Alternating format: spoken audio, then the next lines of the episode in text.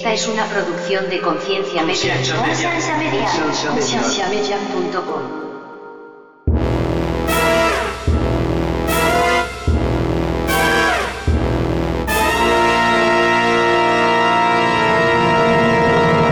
Sin embargo, algo que me gusta mucho de la teología del proceso y la teología abierta es que deja este espacio para darnos cuenta que hay muchas cosas que no entendemos y está bien, y no nada más llamarles misterios, porque cuando no me decimos, ah, pues es misterio y punto, nos vamos a lo coercitivo de, pues créelo aunque no lo entiendas y te vas, sino dejarlo en esta parte mística de, yo no lo comprendo, pero lo experimento de esta forma y seguramente tú lo vas a experimentar de una manera distinta, porque a final de cuentas vivimos en este mundo donde las experiencias a todos nos llevan a lo mismo, seguir avanzando y expandiendo la conciencia. Bienvenidos al programa de Conciencia, un programa que tiene como meta crear conversación y promover la autoeducación en las personas, enfocándose en preguntas y temas que por años han sido ignorados y vetados, y trayendo opiniones educadas y respuestas modernas a ideas tradicionales y pasadas de tiempo.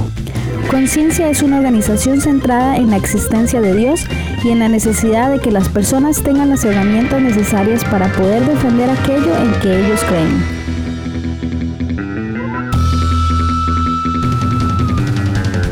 Nuestra página web es www.concienciamedia.com.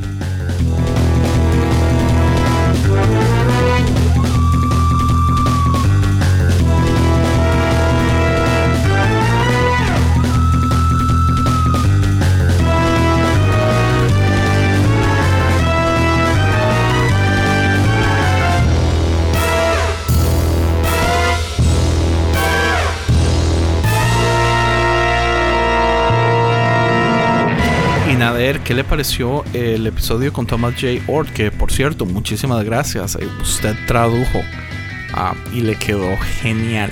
Me fascinó. Y lo que me gusta es que es lo que, lo que yo empecé a recibir hace cinco años atrás. eh, lo que es Paul Young tiene muchas cosas parecidas. Lo que es eh, Steve McVeigh. um, Sí, digamos, eh, Brad- Brad Brad Jersak Jersak. Va por ahí, por Sí, esa están línea. ahí en la misma línea. McLaren. cuando él estaba hablando del universalismo, acerca de, obviamente, insistir y, y no. Yo decía, Andy tiene que estar como. ¿Dónde, Oh, yo estaba, pero usted no tiene idea. ¿Dónde he escuchado eso? que es lo que a lo que yo me.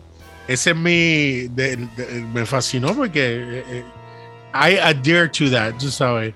Sí, sí, Eh, esa, esa, esa decisión de Dios de simplemente dejar que la gente tome esa decisión, que claro, es lo que tú dices, después sin este filtro y después que la gente vea lo que realmente hay, el que no quiera decidir a favor de eso, pues tiene que estar loco, que posiblemente sea Sí, sí, sí, correcto. pero muy bueno. Pues, pues la verdad es que, digamos, yo creo en, en todo eso. El, el único asunto es que la única razón que yo soy full universalista es porque yo estoy completamente seguro que en el momento que todos están en, el, en, en la oportunidad de escoger, todos van a decir que sí y que nadie va a decir que no.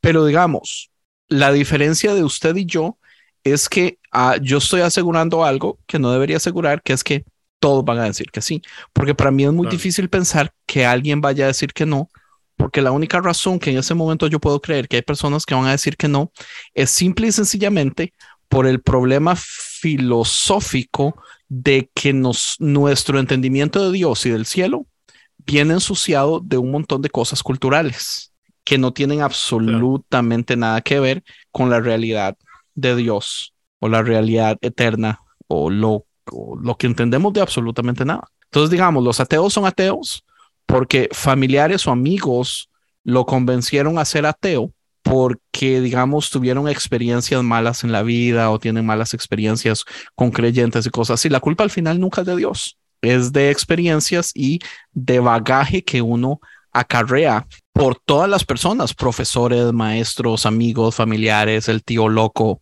eh, la razón que sea, usted se adhiere a filosofías porque personas influenciaron en esa filosofía. Pero si usted está en completamente cero sin nada y Dios se le aparece y le enseña la realidad del mundo de Dios, ¿cómo usted no le va a creer?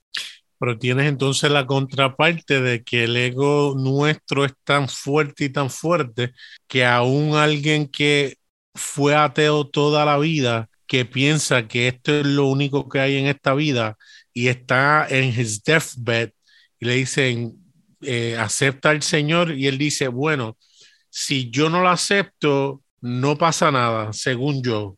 Pero si lo acepto, no va a pasar nada, pues déjame aceptarlo y como quiera, mueren como que no, no lo voy a aceptar porque.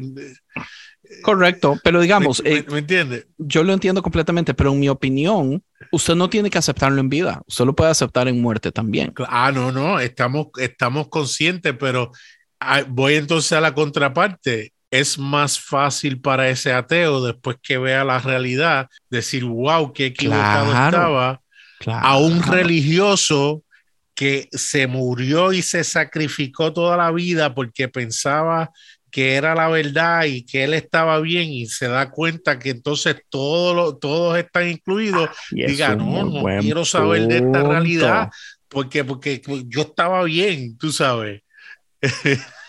Es un muy buen Así punto. que ese ego en la otra vida debe ser, pues, y, y lo dice Paul Young, él dice, lo más probable, el que rechace toda la eternidad el amor de Dios es un religioso que pensó que estaba bien. Sí, Por sus acciones. punto. este, sí, bueno, yo, yo no creo que vayan a rechazar a Dios, pero sí hay grandes posibilidades de que estén molestos con el sistema, ¿verdad? Que vean, que vean al Hitler, eh, que vean a, a- a- a los demócratas que odiaban tanto, que vean a este activista eh, pro aborto que detestaban tanto, que vean a Alexandria Ocasio. Claro. Eh, sí, es un muy buen punto. Pero yo creo que no le van a decir que no a Dios solamente por esa discrepancia. Sí, el orgullo No, les debe decir- afectar. Pero decirle que no a, a tu prójimo es decirle que no a Dios. Sí, pero yo pienso que aquí en la tierra. Bueno, pero es que también tenemos el, el problema de que yo sigo hablando del cielo como si el cielo fuera como se me enseñó. Y yo tengo un Claro. conflicto grandísimo de cómo es el cielo, ¿verdad? Si es que hay un cielo, eh, si es que hay una eternidad. Entonces, en ese caso, decirle que no al prójimo es decirle no a Dios. Y si no hay absolutamente nada después, o, o cómo es que funciona, porque digamos, yo ya no creo en el cielo. A mí me gusta más la idea de, de, de la nueva Jerusalén, que es un, un Claro. cielo nuevo y una tierra nueva, pero vamos a venir todos a vivir. Pero, pero ¿cómo? O sea, ahorita casi ni cabemos con casi 8 billones de personas que existen. Imagínense todas las personas que han existido desde la creación del universo. Y, y, y después tenemos el problema. ¿En, ¿En qué punto? ¿Cuál es el primer humano? ¿Verdad? Porque Adán y Eva no son reales, pero sí hubo una evolución de, de nea- ay, ¿cómo se dice? Neanderthal. de los Neanderthals a, a, a, a Homo sapiens sapiens, ¿verdad? Claro. O sea, si, si ¿Y esa los especie va a ser incluida? pues no sabemos, o sea, tenían conciencia, tenían el espíritu, que esa es una, uy, esto es una súper buena conversación.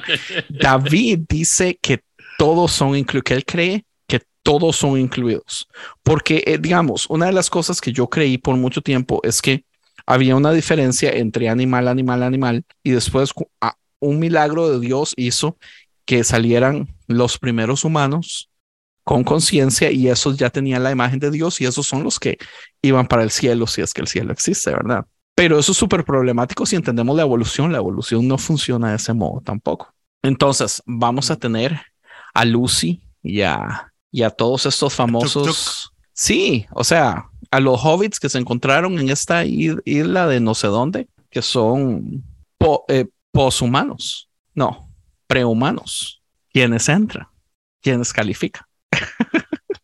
Oye, te iba a decir, él habló de traducir el libro pequeño Sí. Open and Relational. Yes. Habla con él, dile que si tú estás dispuesto, yo estoy dispuesto, podemos eh, compartir, qué sé yo, tú un capítulo o yo otro, porque si él está dispuesto a darte las notas en, en, en Word o en, o, en, o en el sistema. sí que sabe hacerlo? utilice, Sí, porque yo creo que es tan sencillo como pasarlo por Google Translate y la idea es que Google Translate literalmente te va a hacer el 80% del trabajo y el concepto entonces cuando vayamos leyendo vamos entonces cambiando lo que está mal traducido y se nos Sí. hace mucho más fácil. Pero porque, para eso porque hay muchas palabras de teología. Digamos, usted no tiene idea. Yo pasé diciendo teología en proceso.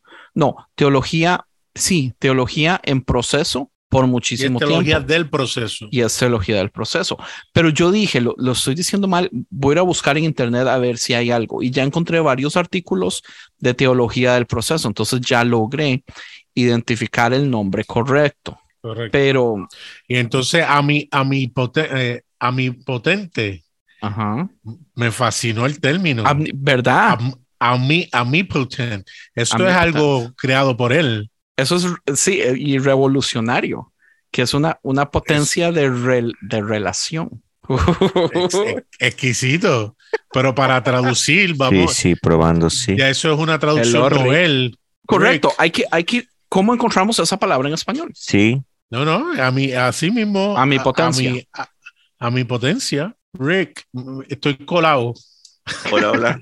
Como que me escucho con eco, ¿no? ¿Soy yo No. o tengo eco? No, te escuchas Yo creo bien. que usted se Eres tú. usted con eco. Mm. Los programas que estén interactuando con lo que escuchas allá. O dice de blanco Nader. Listo. Ya, ya quedó. Era eso. Nader eres un genio. No, no, no, nada que ver. Mi suegro decía cada vez que yo lo ayudaba con algo que siempre hacía falta un presentado. Un presentador. ¿Un p- ¿Cómo? Un presentador? presentado, un metiche. Ah, ok. Él estaba, él era mecánico y estaba haciendo algo de mecánica y pasando trabajo. Y yo, como estoy observando de afuera, le decía algo y, y- y como que no lo quería hacer y no le costaba otra, lo hacía y le salía y me miraba y decía: Siempre hace falta un metiche. ok, está buena esta. Nader, qué gusto me da que estés aquí con nosotros, No, no, la el, verdad. el placer es mío. Que cada que no tengo, como es cada oportunidad que tengo para tener una excelente conversación con ustedes, eh, no se le puede decir que no. Misa, ¿cómo, ¿Cómo estás? tú Hey, ¿qué huele, Andrés? Hola a Pura vida, todos. mae. Saludos. mi- Saludos. Misa, ¿usted ya conoce a Nader oficialmente? No, no, todavía no. Nader, Misa, Mucho Misa, gusto. Nader. Mucho Este, gusto. Hola, hola. Saludos. Misa, saludos. Nader está encantado con el episodio, usted no tiene idea. Ah, qué bueno. Very Qué bueno. nice. Very, very good. Sí, sí, sí. Muy interesante ese tema. Y, y el invitado es que el invitado es genial. Qué hombre, qué hombre más humilde, man. Imagínese, ¿sabe qué nos dijo? Ya fuera de grabación, Nader, nos dijo que deberíamos, deberíamos hacer una conferencia, organizarla, ver cómo hacemos para tener traductores inmediatos. Eh, y él tiene varias personas que puede invitar. Él conoce también personas de habla en español que puede también invitar y organizar un, como una conferencia por internet. eh, del Sí, si tema hacen algo así en vivo, deben traer gente que ya conoce primero su estilo de hablar y los términos que él usa. Pues es, es mucho más fácil. Yo soy Si él- pésimo, si- yo nunca he podido traducir. Yo era bueno cuando traducía las iglesias apostólicas, porque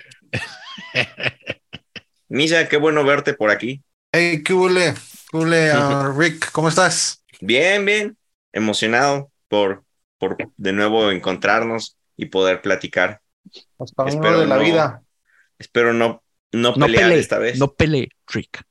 Vengo decidido a no pelear, de verdad. No, de verdad.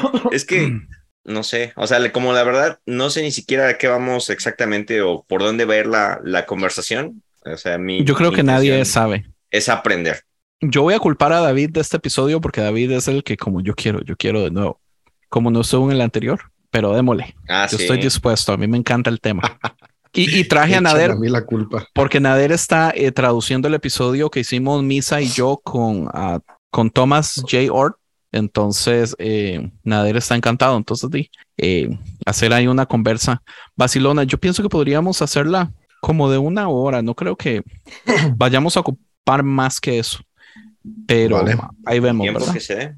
Claro, Sí, yo, yo creo que podemos irnos sobre explicar un poquito qué es la teología del proceso, ¿no? Creo que más bien va por ahí, que en el título del episodio anterior salía teología del proceso, aunque en realidad era enfocado al tema de Dios no puede, mucho Correcto. acerca del libro de la persona que está ahorita también traduciendo Nader el episodio que grabaron con Misa.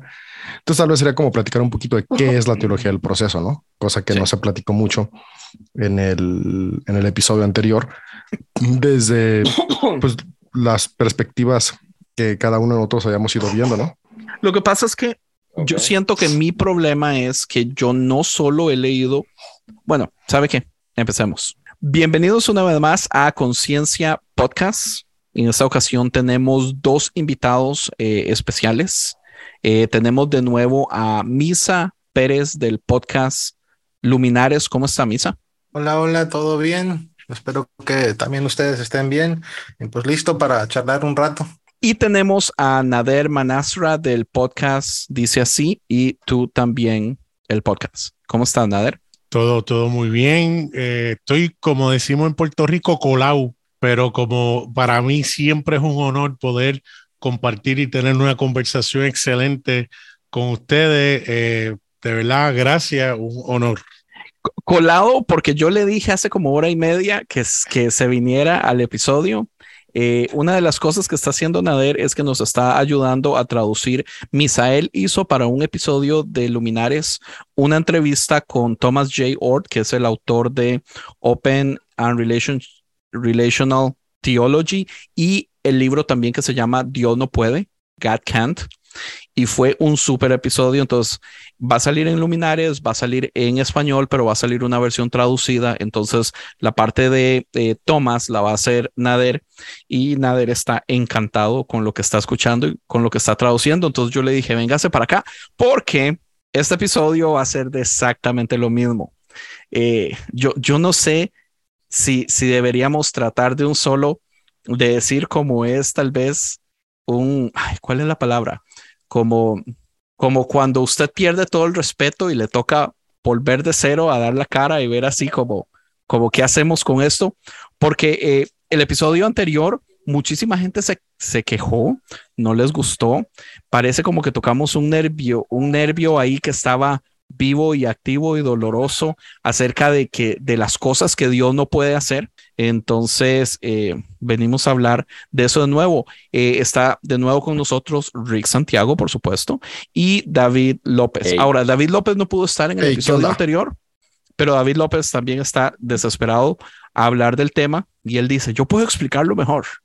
Entonces, No, hombre, no, no, no, no, no. no. aquí estamos, David. me- me estás- a ver, me estás- me estás- David siempre puede explicar todo mejor. No, hombre, no, no, no, no, no. No, me estás poniendo. un- son bromas, son bromas. Sí, sí, sí. Son bromas, él no dijo No, de, de hecho, de hecho, creo que la audiencia que se molestó con el episodio anterior también se va a molestar con este, ¿no? Porque a final de cuentas ah, se enojaron la vez pasada eh, por estar explicando que desde una de las perspectivas eh, filosóficas y teológicas que tiene literalmente siglos existiendo, Dios no puede hacer todo y en la teología del proceso pues se amplía mucho más de todo eso. Entonces, creo, creo que no es para contentar a la audiencia, nada más es para ampliar el tema. para que se sigan enojando. Algo que sucedió en el anterior fue que yo cometí el error de poner Dios no puede, teología del proceso y teología abierta o algo así. Y, y, y la verdad es que el episodio anterior era más que todo basado en las cosas que Dios no puede. La conversación era acerca de que se nos ha enseñado por años que Dios es todopoderoso y hay una, un- un- ciertos movimientos de teologías que dicen que no necesariamente Dios puede hacer todo entre ellas la del proceso, la abierta, la relacional, son un combo y todas son diferentes, todas tienen sus cosas, pero digamos, algo que tienen todas esas juntas es que eh, están de acuerdo con el asunto de que hay grandes posibilidades de que Dios no es todopoderoso y no necesariamente que sea malo. Eh, pero la conversación se tornó un poco a tratar de explicar la del proceso, pero al final en el episodio hablamos de todas, ¿verdad? Digamos, yo hacía el comentario y en la teología del proceso, bueno, y en la abierta también, esto y esto y esto. Entonces, al final fui le cambié el nombre y quité la del proceso como punto principal y puse Dios quiere, pero no puede. y puse teología abierta, el proceso y relacional. Entonces, como para que estuviera un poquito más abierta. Pero el tema se ha enfocado, digamos, la, la queja de la gente, la, eh, lo que les ha molestado y todo se, se ha enfocado específicamente en la teología del proceso, lo cual es una de ellas, ¿verdad? No, no todas. Pero de todas formas, va por el mismo asunto. Entonces, ah, como al famoso Rick siempre dice, el problema al final siempre es semántica. Entonces, eh, tratemos, no sé si, si, si se podrá tratar de, de, buscar las definiciones correctas o ponerle a cada cosa su lugar. Eh, no sé cómo, cómo lo vamos a hacer. Eh, yo todo ese tiempo, desde que salió ese episodio, he seguido leyendo. A mí me está encantando. Eh, yo sigo muy feliz con lo que sigo leyendo, entonces eh, las quejas de las personas no me han molestado para nada tampoco. Y bueno, quejas es que nunca en la vida hemos tenido tantas quejas de un episodio, pero también tuvimos mensajes de gente que le encantó, ¿verdad? Solamente que uno se enfoca en las quejas, especialmente cuando son amigos cercanos que uno quiere, digamos. Yo nunca me esperé a un, eh, a un Ariel del podcast y si nos unimos, molesto, pero molesto, o sea, él estaba estresado al respecto. Entonces son cosas que me llaman la atención. Por ejemplo, a Leo Lozano, que ne yo me lo imagino molesto sin problemas. Acuérdate que necesitas cinco comentarios positivos para contrarrestar uno negativo. Uno negativo, qué triste, ¿verdad? que seamos así. Entonces, no sé, ¿por dónde empezamos? Yo, yo, yo creo que una de las cosas que más saca de onda cuando hablamos de algunos de los principios que se presentan como parte de la teología del proceso, porque la teología del proceso sí presenta eh, esta idea de que Dios no es omnipotente. De hecho, es una de las, yo creo que de las eh, cuestiones más eh, controvertidas de, de, esta postura filosófica y teológica, que está referente al poder de Dios, ¿no? Y creo que ahí es donde, donde más que, a final de cuentas, algo que tenemos que ver es que nuestras molestias surgen de inseguridades. Siempre nos enoja aquello que nos produce un cierto factor de, temor o, que, o que apela contra alguna postura que estamos procesando apenas o contra algo que le da base y sentido a nuestra vida. Y nos enoja porque como nos mueve aquello que le da base y sentido a nuestra vida, es como de, no, espérate, no me muevas eso que me da sentido. Y al menos en las espiritualidades cristianas, una de las cosas que ha dado sustento a mucho de lo que se cree es la omnipotencia de Dios. No descansar en, ok, yo no tengo control de nada de lo que pasa, pero no importa porque Dios sí tiene control de todo. Yo no puedo controlar lo que sucede, pero como Dios sí puede, entonces estoy tranquilo y confiando ahí. Entonces, desde que se escucha la palabra Dios no puede, bueno, no es la palabra, la frase, como que ya mueve esa cimentación, ¿no? Y, es entendible que, surge esta molestia porque sea, y espérate, no, no, no, yo estoy cómodo confiando en que Dios sí puede. Yo lo que le quiero decir a la audiencia que nos está escuchando es que al final de cuentas cada quien creemos lo que queremos.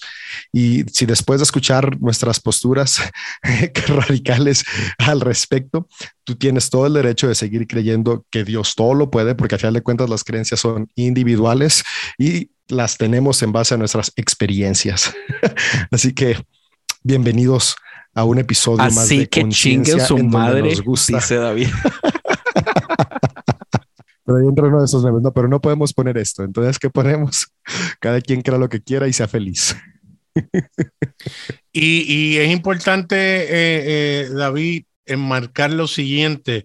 Eh, y no quiero dar spoilers porque, como bien dijo Andrés, pues, pues eh, tengo el privilegio de poder traducir, de estar traduciendo lo que tú y Misa conversaron con Ord, pero él, él hace una aclaración que dentro de la teología abierta y relacional, él establece que es un paraguas grande donde entonces enmarca muchas otras teologías y la teología del proceso está enmarcada dentro de esa teología abierta y relacional.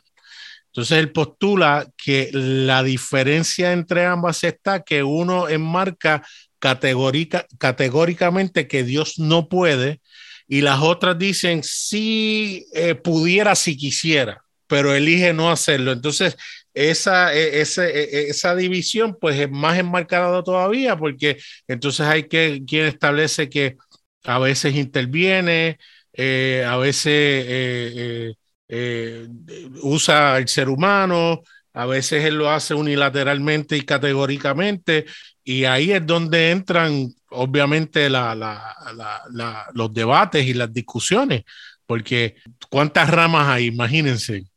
Así y, algo que quería, que quería añadir, que también iba a decir casi lo mismo que, que dice Nader, que es, ah, es interesante entender que es Open Theism, que teísmo abierto es una, como dijo Nader, es una, es una umbrella, es un paraguas y de ahí se desprenden la del proceso Open and Relational y, básicamente es lo que hablamos ahí con, con Ord, que él se especializa específicamente en la teología abierta y relacional, pero pues tienen algo similar que las unifica, que es esta postura que es controversial, que dice que Dios no puede, que Dios no es omnipotente.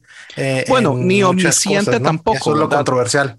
Porque, porque él tiene límite en saber lo que va a suceder porque él está viviendo el futuro con nosotros. Entonces, eh, digamos, son parte de muchas cosas. En el episodio anterior nosotros nos enfocábamos en, en que Dios no puede.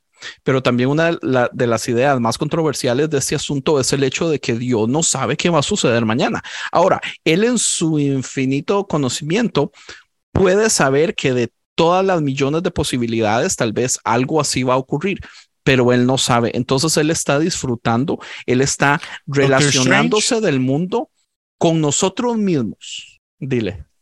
Doctor Strange. Pues, pues porque hablaste de, de las millones de posibilidades, ¿no? Pues sí, es que, es que digamos, lo, lo vacilón es esto, uno, uno piensa en esta idea de los multiuniversos y uno dice, bueno, si yo escojo eh, comer o vainilla o chocolate, el, el, helado, ¿verdad? O el ice cream. Entonces ya se parten dos, dos universos, pero es que cada decisión, o sea, si, si, si yo decido parar en cuando voy caminando en, en, en un proceso de 200 pasos puedo parar 200 veces, entonces son 200 posibilidades. Entonces tiene que ser millones de millones de millones de millones por día. Entonces, lo que esta teología habla es que Dios está en, en el proceso con nosotros, Él está descubriendo lo que está sucediendo con nosotros y Él no tiene ni control.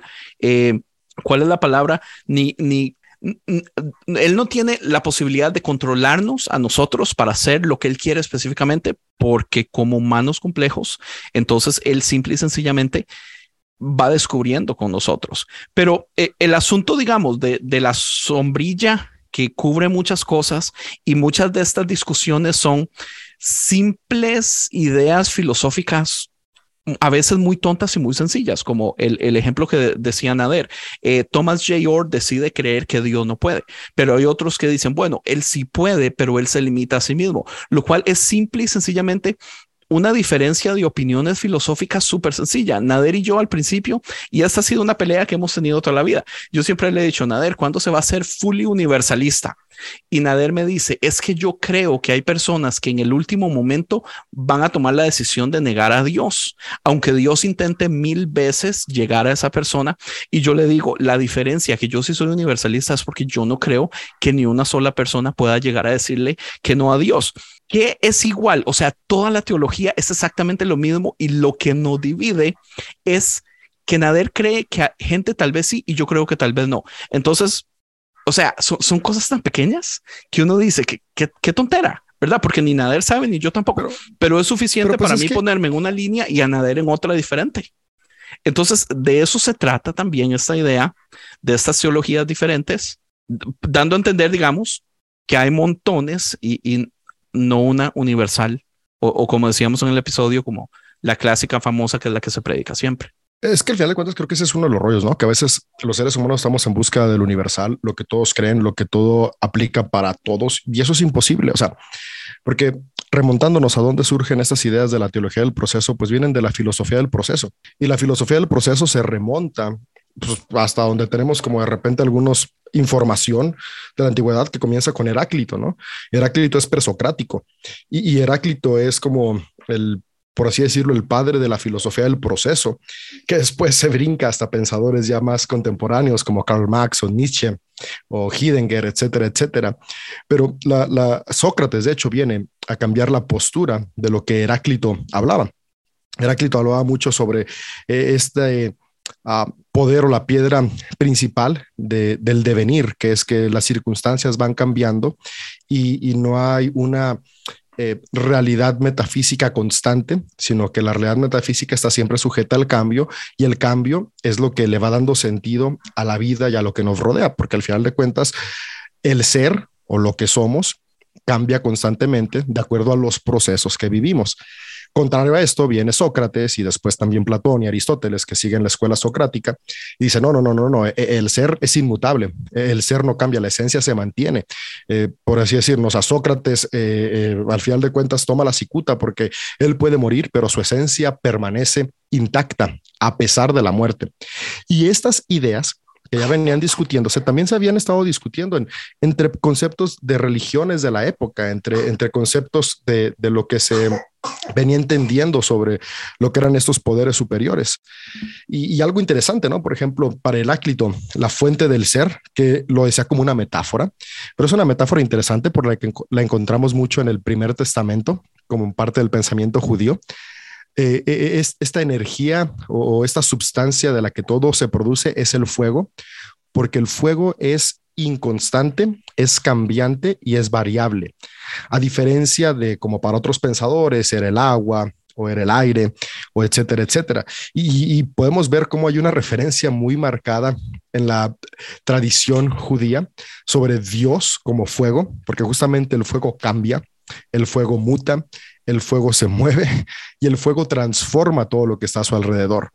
Entonces, creo que esta parte de, las ideas entre el proceso o lo constante es algo que el ser humano ha venido pensando y planteándose desde, no sé, milenios atrás y que hasta el día de hoy yo creo que seguimos planteándonoslo porque a final de cuentas cada quien nos vamos alineando justamente como dije hace un rato, ¿no? A lo que le da cierta seguridad a, la vida.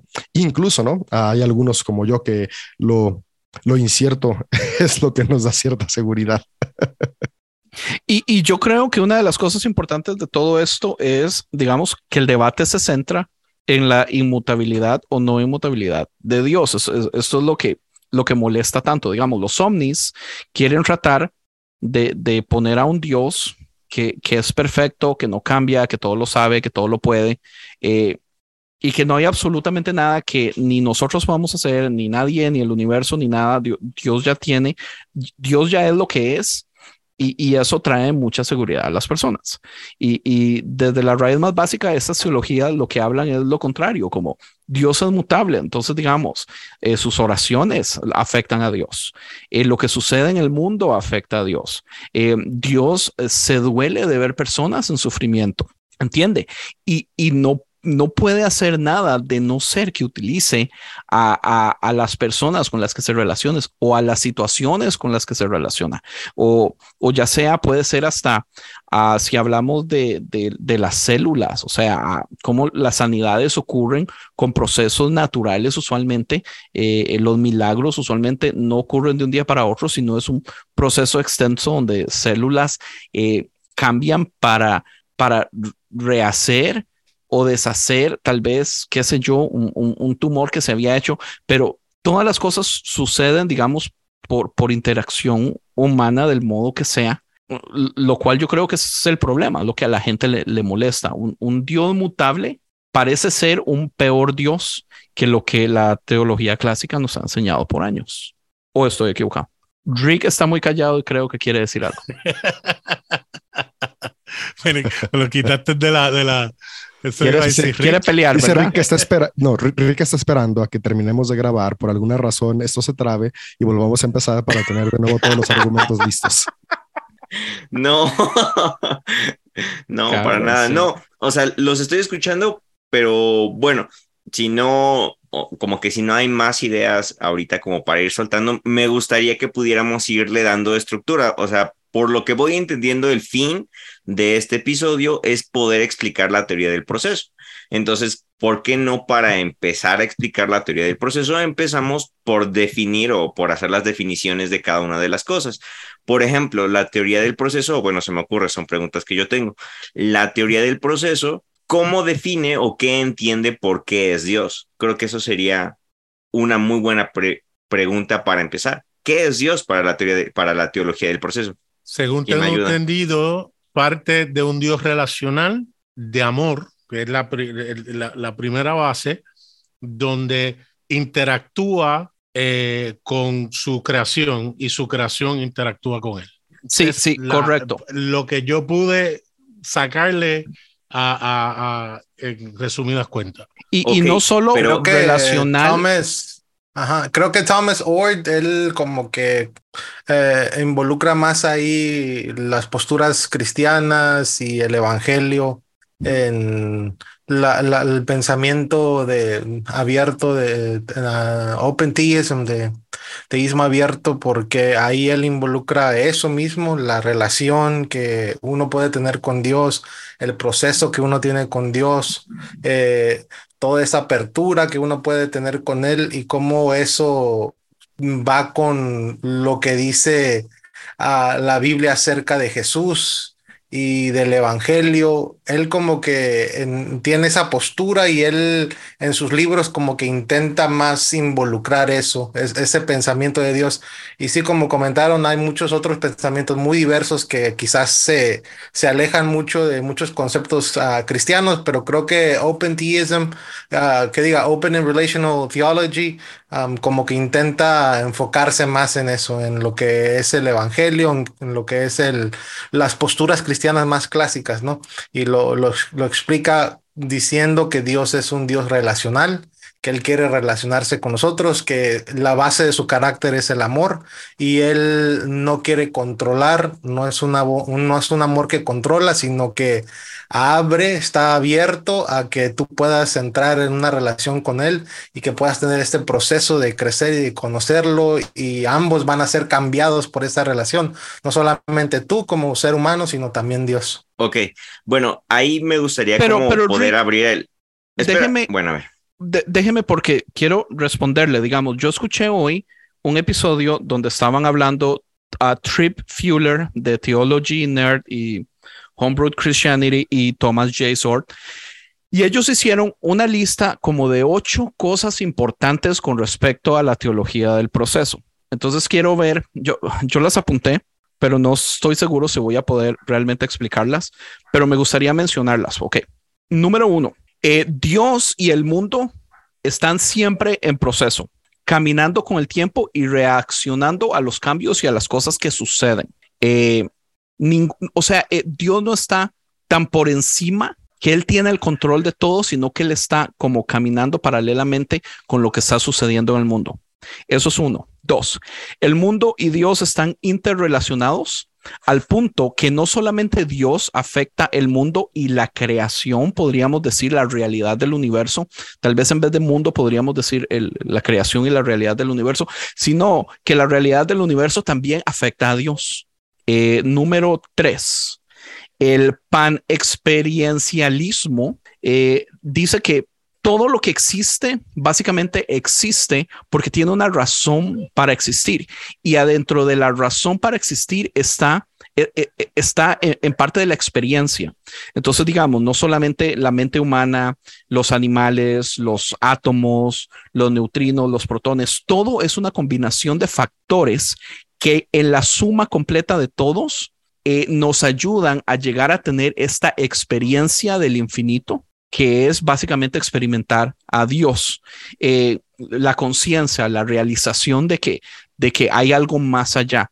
E, esas cosas que muchos animales no tienen, que nosotros tenemos, toda la creación del mundo está diseñada para que todo en su totalidad nos dé esa experiencia. Número cuatro, la idea es eh, que nos ayuda a entender el universo completo no como una máquina, sino como un organismo donde todas las partes tienen funciones, digamos, eh, pero, pero no funciones mecánicas, sino los organismos, los cuerpos que tienen células, las células a veces toman decisiones eh, rebeldes que no están diseñadas, o sea, una máquina, un tornillo no puede tomar la decisión de hacer otra cosa, pero un organismo eso sí sucede.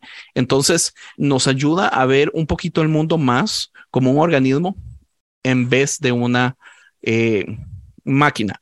Después, eh, la realidad del mundo no es inerte, sino que es uh, responsive, como que eh, es, lo que yo entendí con esto es que nos ayuda a entender que el action reaction, que todas las cosas suceden por algo eh, y, que, y que no es simple y sencillamente una creación, una realidad inerte.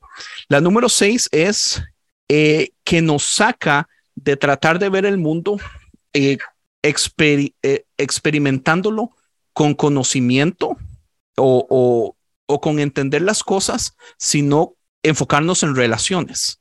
¿Y que son las relaciones los que básicamente nos ayuda a conocer el mundo, a conocer la gente y a conocer a Dios? El número siete es eh, que tenemos que tratar de entender que las cosas no son absolutas. Entonces nos saca de un conocimiento de perfección a un conocimiento de proceso, donde nos ayuda a entender que el proceso es lo importante, sin necesidad de saber que nunca vamos a llegar a ninguna meta de, tal vez de un entendimiento absoluto. Eh, y lo último es enfocarnos en experiencias en vez de situaciones. Eh, aprender a ver el mundo basado en las experiencias que vivimos en vez de las situaciones. Y, no solo ver el mundo, sino valorar nuestra vida. Hay gente que dice, oh, yo solamente, yo valgo por esto y por esto, pero no vemos, digamos, el valor que tenemos eh, en las relaciones. Ahora, no sé si son muchos puntos, eh, no sé si Rick estaba escribiendo o no sé si hice un desmadre, pero ellos lo explicaron de ese modo. Como siempre, sí hiciste un desmadre, pero, pero sí son. Sorry, sí Tú sigue la Pero, pero. No, no, está chido. Por eso, por, eso ya es son los ocho puntos. interesante del podcast. no sé qué piensan, eh, en qué metí la pata, en qué no están de acuerdo. Eh, y este episodio era específico, específico en teología del proceso. Era preguntas y respuestas de teología del proceso. No, algo importante, ¿eh? hacer desmadre no es lo mismo que meter la pata. O sea, hacer desmadre es hacer desmadre y siempre está chido hacer desmadre. ok, bueno, regreso al mismo punto porque siento que para poder entender la teología del proceso, necesitamos construir todo el marco teórico de la teología del proceso. Hasta ahora todo lo que me han dicho, tanto Misa como Andrés, son las aplicaciones prácticas de esta teología.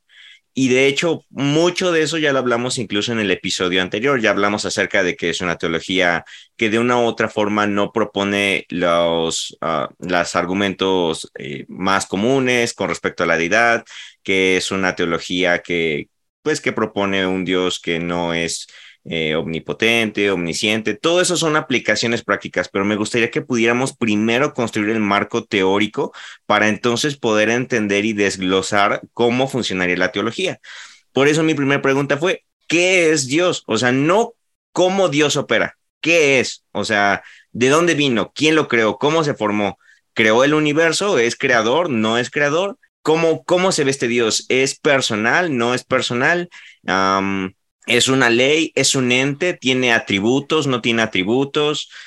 Ese es el marco teórico. respondiendo a, eso, a eso que, dices, ah, al menos en lo que he podido leer o escuchar sobre la teología del proceso, sí, sí podemos ver que, que Dios se percibe como un ser supremo, creador de las cosas.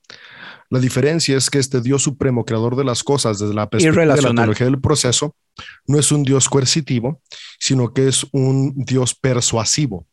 Entonces, es un Dios creador de todo, pero una de las diferencias también muy importantes que está en la teología del proceso es que además de ser un Dios creador de todo, es un Dios presente en todo.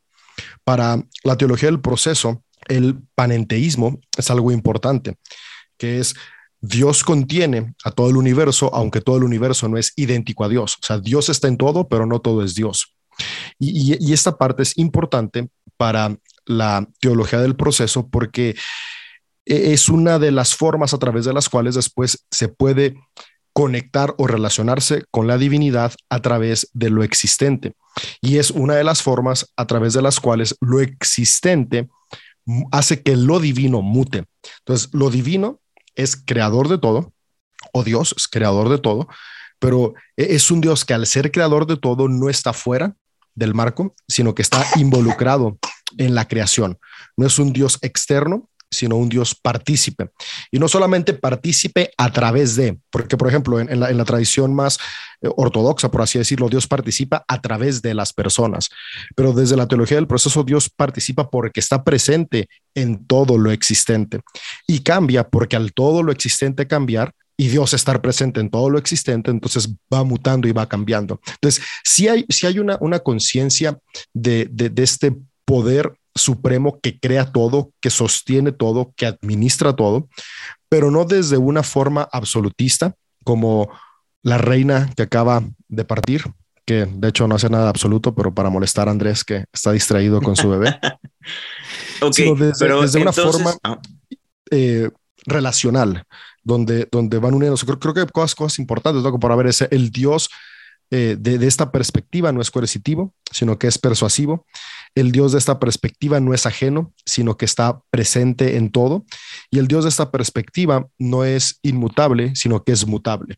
ok, entonces, antes de crear todo, ¿ya había Dios? Antes de la creación, antes del cosmos, ¿había todo? Que diga, ¿había Dios o no había Dios? Men, eso es, eso es- Oiga, pero Bueno, eso ni o la sea, eso clásica sabe no la respuesta de esa eso. No, pregunta, La Perdón, esa pregunta no que tú pregunto- posturas, Rick, estable, eh, No. eh, presupone que entonces Dios está a- más allá del tiempo y del espacio. Ah, ok. Eh, ajá, es que para eso voy. O sea, mis Que se preguntas no son lo que ustedes opinan, que sino lo que esta teología opina o lo que esta Claro. teología propone. Que se O sea- podría establecer que dentro de la creación, si en un momento lo tuviera por amor y por relación, decide entonces entrar a ese tiempo y espacio para entonces ser partícipe del mismo en toda su evolución. Ok. Correcto. Es lo que una- Autoponiéndose límites. posturas, ¿sabes? Ok. Que de nuevo, Entonces, eh, está la diferencia de lo como hablamos al principio, lo que dicen Dios no controla o Dios no puede, porque simplemente no puede o no tiene el poder, o simplemente teniendo el poder se autolimita para participar junto con la creación en ¿y ese la teología del proceso. proceso, ¿por qué la de estar? ¿De que se autolimita o de que no puede?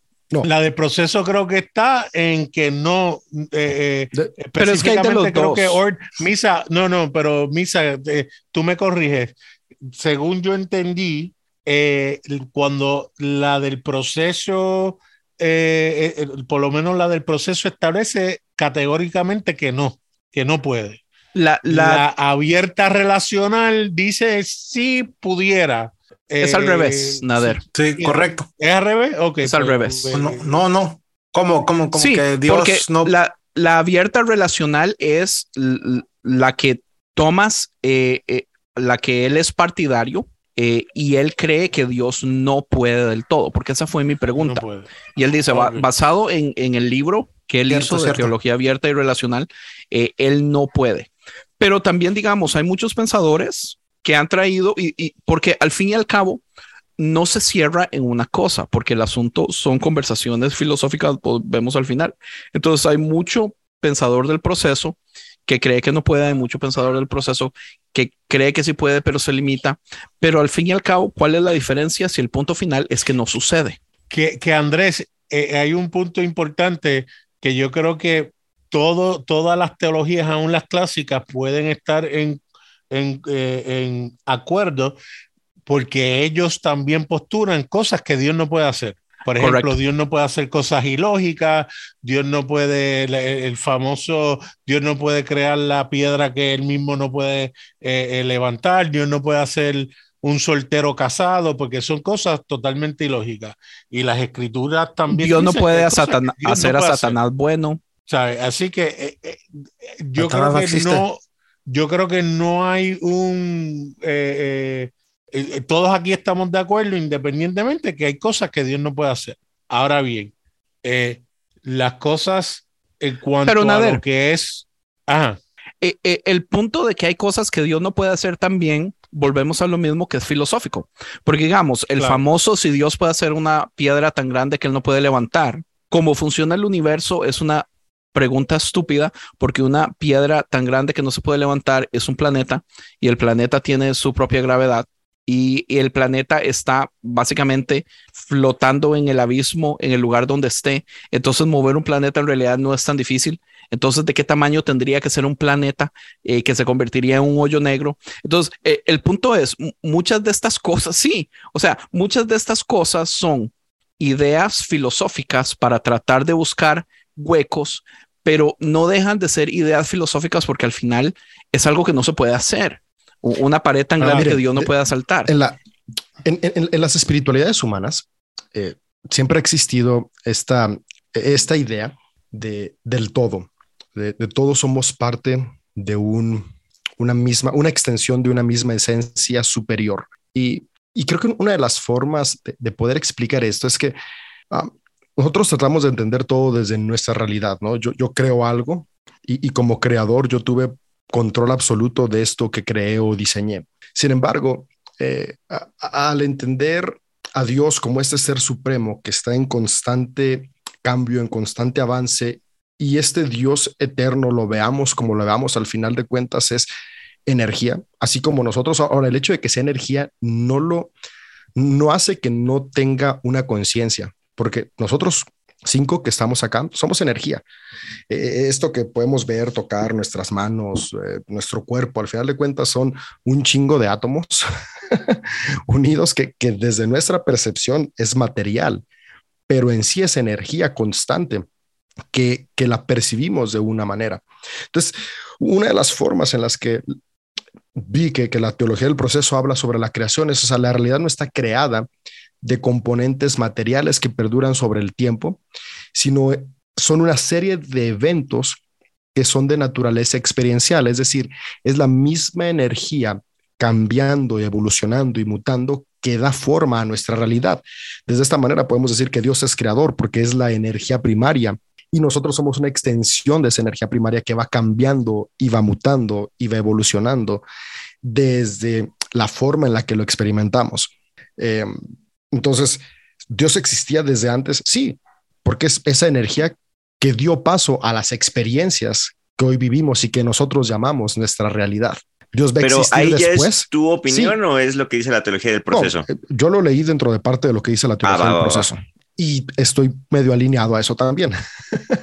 Entonces, ¿Dios va a existir después de nosotros? Sí, porque sigue siendo esta energía fuente que genera los eventos ordenados que van generando las causalidades y realidades del futuro cuando nosotros no estemos. Entonces Dios es creador preexistente y posexistente, eterno y no inmutable, pero sí mutable porque es parte de todo lo creado.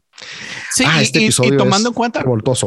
Audiencia, tómense una chela para entenderle o un cigarrito. Y, digamos, científicamente, ese universo se cree que no es el único universo, ¿verdad? Se cree en las teorías de los multiuniversos.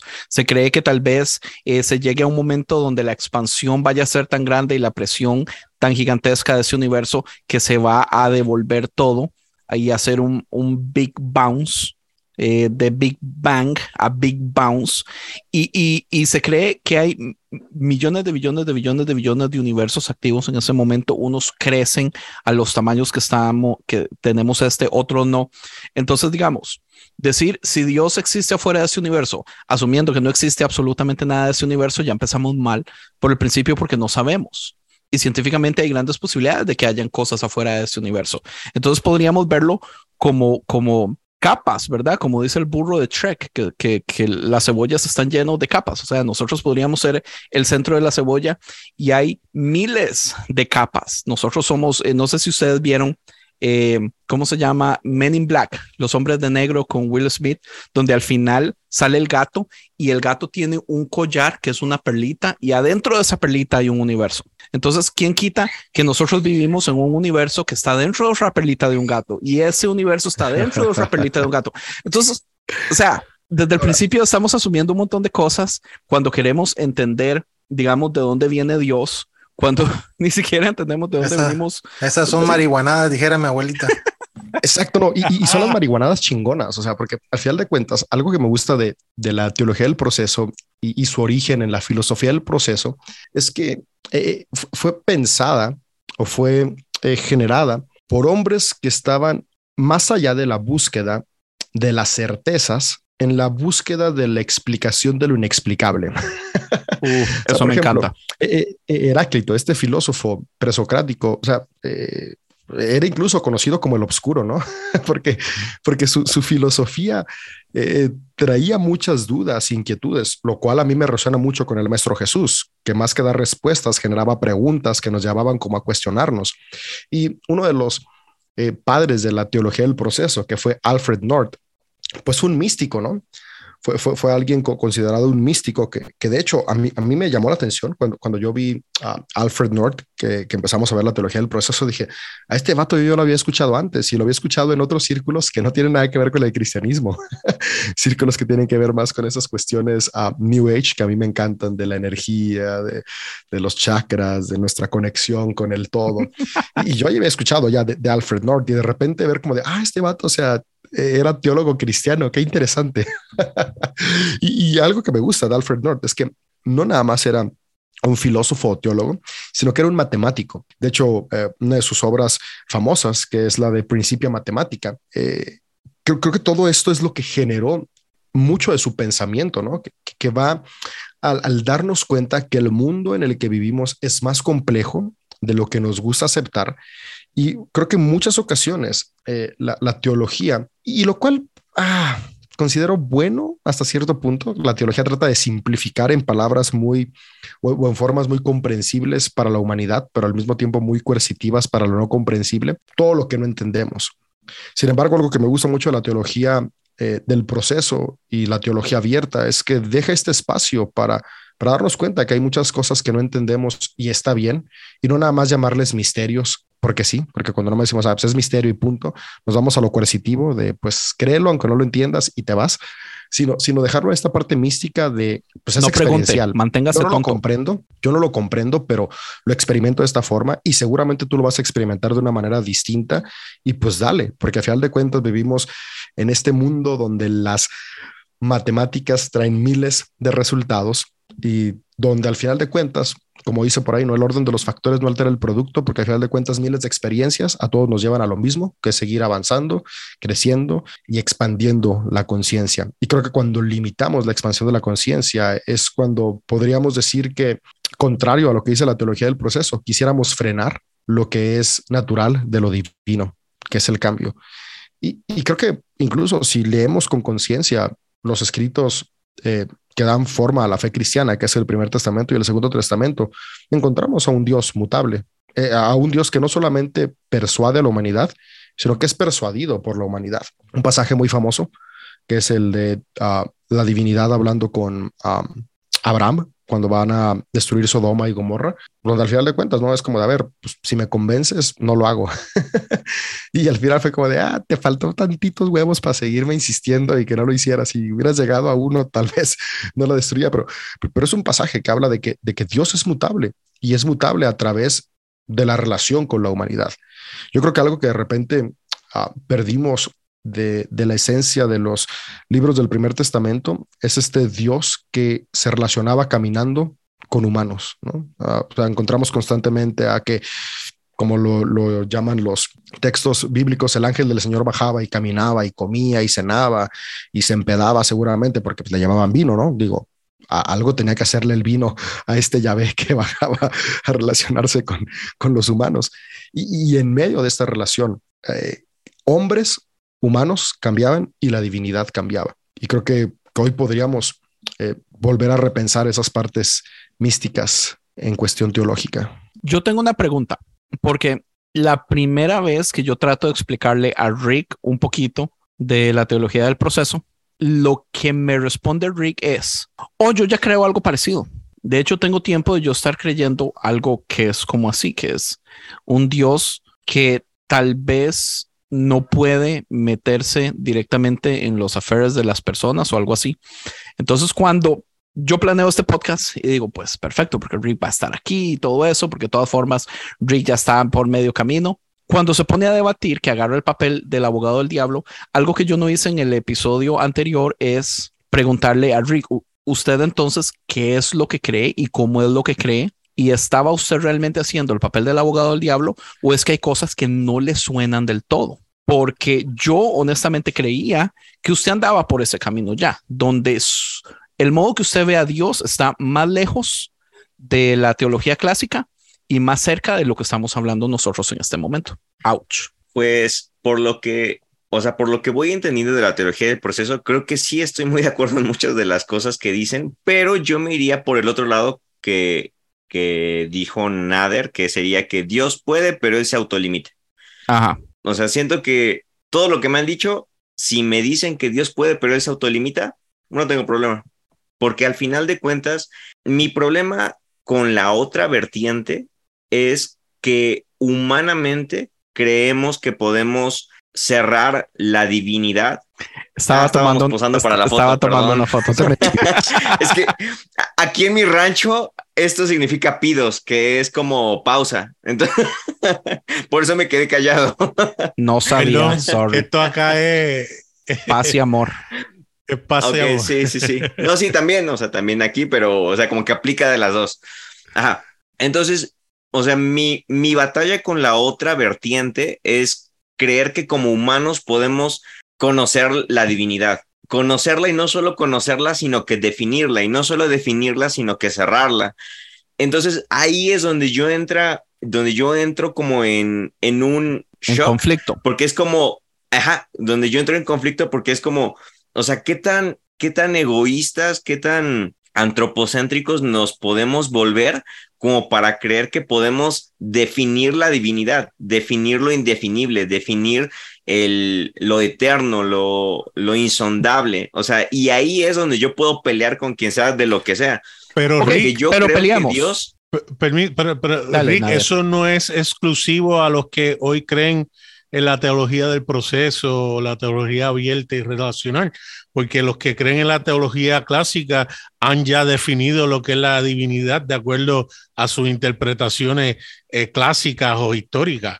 Lo que, lo que yo puedo argumentar es que siempre la conversación va a lo trascendental, a lo existencial, a lo, a lo anterior, cuando yo creo que hay un factor mucho más práctico que, que, que importa más, que toca nuestras vidas día a día, como estaba diciendo David, el, el Dios que eh, eh, eh, la, la madre de un hijo, de un bebé que está enfermo con un tumor, le dice, eh, eh, sana a mi hijo, tú tienes el poder para hacerlo y no ocurre. Eh, Ok, ¿por qué no ocurre? Dios decide no hacerlo, eh, te escuchó, pero eh, eh, eh, yo, pues, whatever, o, o- o yo soy un calvinista que creo que Dios no cambia, que las cosas están predestinadas, pero como quiera le oro a un Dios que, que de nada vale mi oración porque ya está determinado desde, desde de antemano lo que ya va a ocurrir. Esas yo creo que son las preguntas que importan más, que pueden dar más sentido. Yo estoy de acuerdo con David en el, en el sentido de que para mí ha traído más paz el saber que Dios no tiene el control, que, que, que, que decir Dios tiene el control y como quiera decide no hacer unas cosas. ¿Por qué? Porque un Dios de amor no controla y yo tomo las decisiones que tomo y, y- Él las va a respetar. Pero aún eso no me contesta las preguntas de las cosas que ocurren naturalmente, huracanes que matan personas, terremotos. O sea, ¿quién, quién- quién controla eso? ¿Dios controla eso? ¿O Dios ha, ha puesto, le ha dado un botón on para que las cosas tomen su ritmo? Esas son las preguntas que, que yo haría que tocan a nosotros eh, eh, eh, eh, personalmente día a día. Y, y Claro. es que no, todo, to- va un toque para ponerle mm, el- la cerecita a lo que dijo Nader. eh, yo siento que ese es el problema, digamos. La razón que hay humanos que están dispuestos a, a cometer el pecado de cerrar a Dios es porque es, es porque cuando agarramos el sufrimiento en su totalidad, si Dios se autolimita, es lo que veníamos hablando desde el principio eh, en el episodio cuando Misa y yo decíamos, ¿cómo podemos decir que Dios es bueno cuando puede hacer el bien y no lo hace? Cuando puede eh, ayudar a la niña que está siendo violada y no lo hace. ¿Entiendes? O sea, todos los extremos de maldad que podríamos irnos y no suceden. Entonces, hay una razón específica por qué ciertas personas nos trae paz, aunque, aunque sea un pecado de, de, de querer eh, definir o cerrar a Dios, es si Dios no puede, eso explica muchísimas cosas. que claro, yo aún con estas preguntas sigo teniendo la postura de que Dios puede, tiene el poder y decide no hacerlo, porque definir el dolor y las cosas que le ocurren a esa niña de cinco años o, o- o- o- las tragedias que, que son inimaginables, yo creo que forman parte de ese proceso de lo que el humano puede hacer aún en medio de, los momentos más difíciles de la vida. Y no creo que solamente las cosas buenas nos, nos enriquecen, sino que inclusive todo, bueno y malo, como lo definamos, porque tú lo puedes definir de una manera y yo de otra. Yo creo que es parte de... Eh, sí, pero es que yo siento que hay un nivel de malo y hay otro nivel de malo, digamos. Eh, yo me ah, quedé sin trabajo hoy y, lo y eso es malo. ¿verdad? Pero digamos que, que, que, mi hija sea abusada sexualmente, o sea, eso para mí ya, ya no cabe en ese nivel de malo. Ahora, algo que quería mencionar es, digamos, hay, hay dos tipos de maldades, ¿verdad? Está, está eh, digamos, la maldad natural que usted menciona, huracanes, terremotos y todo eso, todas esas cosas tienen que suceder porque vivimos en un mundo que está vivo, que evoluciona, que cambia. Las o sea, si no existieran las placas tectónicas, el planeta no podría ser un planeta donde podríamos tener vida. Entonces, la razón que el agua, la tierra se recicla, se autorrecicla es por este movimiento que tienen las placas. Entonces, los, los terremotos, sí, son malos porque hay humanos que no toman e, en serio la seguridad de muchas personas y no hacen edificios seguros, no hacen, digamos, carreteras seguras. Entonces, cuando se viene un terremoto grande, hay muchas muertes, pero hay leyes diseñadas para evitar ese tipo de cosas. Hay leyes diseñadas para que ciertos edificios se, construyan de cierto modo para que puedan ahorrar el terremoto.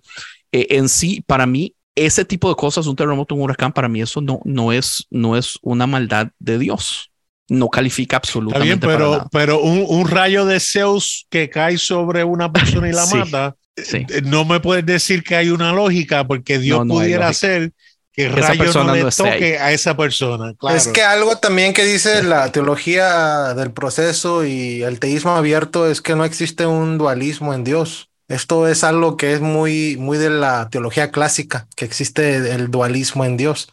Y por eso tuvieron, tuvo que surgir esta figura de Satanás para ah, depositarle el mal que Dios no lo hacía, sino era esta figura llamada Satanás para poder decir que todo lo que lo malo que, que existe en este mundo es causa de, de esta de esta otra eh, de, este, de este otro ser. Pero la teología del proceso también dice mucho que no, no, no existe el dualismo, sino Dios hace todo esto. Dios es bueno y es malo y Él crea todo. Y esto es, esto es un pensamiento filosófico que también ah, es muy extraño para el cristiano convencional, pero es interesante y de hecho los, los antiguos hebreos de, de, esa manera pensaban en Dios. Ellos no tenían este, esta idea dualista en el Antiguo Testamento, no tenían una idea de que Dios eh, era solamente bueno y él creaba todas las cosas bonitas y, y fin. No, sino pensaban que Dios hacía el bien y hacía el mal. Vemos uh, todavía esto en Isaías, no me acuerdo, creo que es el 48, el capítulo 48 de Isaías que dice esto, que todavía ahí está el pensamiento original que tenían los hebreos acerca de Dios que Dios hace el bien y Dios hace el mal. Dios trae calamidades y trae el bien. Y esto es algo también que surge dentro del pensamiento del proceso, que es algo interesante y, y, quita esa figura, porque de hecho una vez escuché una plática, un debate que tuvo Thomas Ord con otro, otro um, teólogo cristiano, que él tenía la, la postura del gran conflicto y, y él usa mucho la, la, figura de Satanás para poder uh, uh, desarrollar su teología, pero hoy dice, yo no necesito a Satanás, yo de hecho no creo en una entidad mala, sino creo que Dios eh, eh, embodied, incorpora toda, todo esto. Y, y, de hecho yo, yo también soy muy, mm, pues, uh, estoy muy a favor de esta postura. Yo creo que Dios es todo, Dios es el, es el que trae el bien y el trae el mal.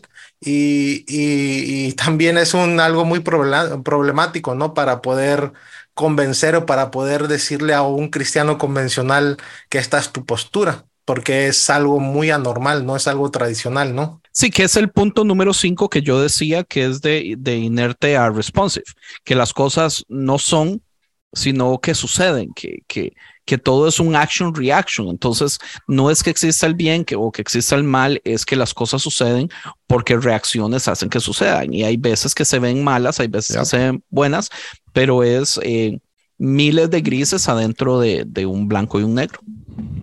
Y, creo que es parte como, como lo que veníamos diciendo, ¿no? Que, que al final de cuentas a, Dios lo terminamos definiendo desde nuestras perspectivas y, podemos ver cómo, cómo, la evolución del pensamiento del ser humano eh, fue llevándonos a este punto, ¿no? Donde decir, ok, no, no puedo seguir confiando en alguien que levanta las cosechas, pero al mismo tiempo manda la inundación.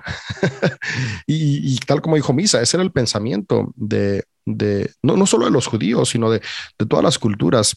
Eh, desde la época en distintas partes de, del mundo y podemos ver cómo en distintos momentos fue evolucionando, donde las cualidades buenas y, malas, por así decirlo, o, gratas y no gratas de, la vida en la cual existimos, se le atribuían a, un mismo cúmulo de deidades, a una misma deidad y después se fueron separando.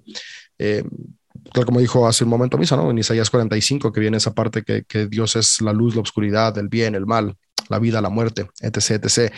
Y, y parte de, de, lo que dice la teología del proceso es eso, ¿no? Comprender que, que Dios más que mi angelito de la guarda es esta ente superior y supremo que da origen a todo y parte de lo que permite que todo suceda trae cosas que para nosotros son incómodas. Y yo creo que, que, que, más que estar buscando culpar a Dios, yo creo que el ser humano a lo largo de los años debería haber aprendido un poco de conciencia de cómo puede vivir mejor con el mundo que le rodea. Yo creo que si entendiéramos que somos parte de la naturaleza, podríamos tomar decisiones más responsables. eh, así como, como mi instinto natural me dice, si hay un tigre suelto, no voy a irme a hacer un picnic a ese lugar porque obviamente ese tigre es más fuerte que yo. Creo que de la misma manera ya deberíamos de haber desarrollado un poco de conciencia y decir si esta es una zona sísmica, ¿para qué ando levantando edificios de 80 pisos? y sigo construyendo más edificios, ¿no? Y luego se caen y, ay, Diosito, ¿por qué no me ayudas? Pues ay, mijitos, porque andan haciendo ciudades donde no tienen que hacerlas. Y, yo creo que ya deberíamos haber hecho un poco de conciencia y dejar de construir donde ya sabemos que el río se va a desbordar. O sea, año con año, en las lluvias fuertes, ríos se desbordan en donde mismo. Y año con año seguimos construyendo casas en donde el río se va a desbordar. Pues andamos diciendo, o sea, pues es que el diablo no lo mandó o Dios no nos cuidó. No, o sea, es que a veces nos pasamos de pendejos los humanos y deberíamos de ir agarrando la onda respecto a lo que sucede. Y, creo que esto pasa justamente por eso, porque no comprendemos que somos parte de un todo. Y, así como la tierra tiene sus puntos caóticos que permiten que cosas sucedan, que cosas existan. Es, tal como dijo Andrés, nosotros existimos gracias a el pinche caos que se desató hace varios milenios. Sin ese caos no habría posibilidades de vida. También tenemos que entender que dentro de nosotros sucede caos constante que permite el crecimiento en lo biológico, en lo químico, en lo emocional. Y, y, cuando podemos verlo desde esa manera, nos damos cuenta justamente de eso. El proceso es parte del cambio y el cambio es bueno y cambiamos porque a final de cuentas no solamente estamos hechos a imagen de Dios, sino que somos una extensión de Dios sucediendo en la realidad. Y, sabe que es interesante. Y algo también que quiero oh. añadir antes que hables, Andrés, a algo que comentó este David, que se me vaya, tocando esto que está hablando, algo que a mí me encanta y es creo que uno de los puntos que me gustan más de, de esta teología es que nos mm, pone la, la, pelota en nuestro, en nuestro field, en the court, en, our court, para que nosotros hagamos algo. O sea, pone el, el, balón donde nosotros estamos y no espera que Dios haga algo, ¿no? Eh, y es algo que me, me, acuerda mucho de Dietrich Van Hoover, que dice uh, cuando él habla acerca del, de, del cristianismo sin religión, que ya no necesitamos a Dios, porque nosotros somos eh, esa, esa, esa mano de Dios, esa, esa, esa bendición que necesita el mundo, ese cambio que nosotros podemos encarnar esto y es algo que a mí me encanta de esta teología, porque tradicionalmente mm, en el cristianismo esperamos que Dios haga todo, que Dios me dé sabiduría, que Dios me prospere, que Dios haga esto por mí, pero esta teología uh, nos lleva a que nosotros podamos encarnar la solución, que podamos encarnar las acciones que necesitamos hacer para poder mejorar nuestra sociedad en, el presente. Y creo que esto es algo muy necesario porque al hacerlo, pues podemos, uh, podemos empezar a nosotros ya dejar de estar pensando solamente en que Dios tiene que hacer todo, o como dijo David, que Satanás es el culpable de ciertas cosas, y empezar a actuar. Y en realidad, como dijo este de Dietrich, uh, ya no necesitar a Dios, ya no necesitar a Dios, sino que nosotros en nuestro cristianismo podamos accionar a cualquier cambio que se necesite en nuestra sociedad. Y eso es algo que esta, este tipo de teología no, nos lleva a realmente tener la, la iniciativa nosotros para poder hacer cualquier cambio que se necesite. Y eso que dices me encanta porque creo que al final de cuentas podemos verlo presente e-, en muchas eh, cuestiones de, del pensamiento del Maestro Jesús de Nazaret. O sea, cómo constantemente animaba a las personas a ser parte del cambio, a ser parte de lo que sucede. O sea, más que, más que pedir, hacer. Si vemos las, las enseñanzas, siempre iban muy alineadas a qué voy a hacer yo para yo ser parte de los procesos de cambio a mi alrededor. Y creo que muchas veces la comodidad nos lleva a pensar de esa otra forma, ¿no? Donde, ¿qué va a ser allá el viejito barbón arriba o el Jesus güero para satisfacer mis necesidades en lugar de ver cómo yo puedo ser consciente de que en mí está esta energía divina, de, que yo soy parte de esa extensión que es responsable de lo que sucede a mi alrededor. Y mis acciones sumadas a la de los demás generan y crean esto que llamamos milagros y transformaciones en nuestros entornos. Algo que yo quería mencionar rapidito es, es el hecho, digamos, cómo la realidad del universo de todas formas sí tiene leyes y sí tiene cosas que no cambian pero todo eso depende de la complejidad del organismo. Diga, digamos, tenemos eh, la fuerza de la gravedad, es constante, la velocidad de la luz es constante, la fuerza eh, electromagnética es constante. Eh, la, fuerza nuclear es constante. Montones de cosas han sido constantes desde la creación del mundo que han hecho que el mundo sea lo que sea en este momento, que, el, universo, nuestra realidad, sea lo que es en este momento. Pero conforme van creciendo, van saliendo cosas más complejas, eh, plantas, insectos, eh, animales, peces, eh, mamíferos y ahora humanos, entre más complejo somos, más nivel de caos traemos a la realidad. Entonces, hay algo hermoso en ver la, libertad que Dios tiene acerca, digamos, a, seres complejos como nosotros, que lo único que hacemos es traer eh, la ecuación del caos a una realidad que es muy, básicamente es, es, es, o sea, si, si nosotros tuviéramos el control de todos los movimientos y todas las fuerzas y todas las cosas, toda la materia que existe, es una de las razones, digamos, por la que Sam Harris dice que no existe el, el, el libre albedrío porque todas las fuerzas naturales del universo son obvias. Entonces hay gente que podría decir hasta las mismas eh, choques eléctricos de las neuronas están, eh, son medibles y todo eso. Pero, eh, o sea, yo, yo siento que hay algo hermoso en ver cómo el humano está en tal capacidad de traer caos y controlarlo y poder hacer el bien adentro de ese caos es, es casi como una obra maestra. O sea que Sam Harris es fatalista y todo lo que hacemos va a ocurrir y así va a ser y no hay nada que nosotros podamos hacer interesante sin creer en una deidad. Sin creer en una deidad, correcto. Para que vean que hay de todo en todos los segmentos. Eh, Rick, no sé si quería eh, mencionar algo usted porque creo que podríamos irnos a un punto más que me gustaría tocar antes de terminar el episodio. Mm, sí, bueno, creo que nada más quedó pendiente responder lo que me habías preguntado de que, ajá, de qué tan apegado estoy a, o bueno, en qué cosas en común comparto de, esta teología.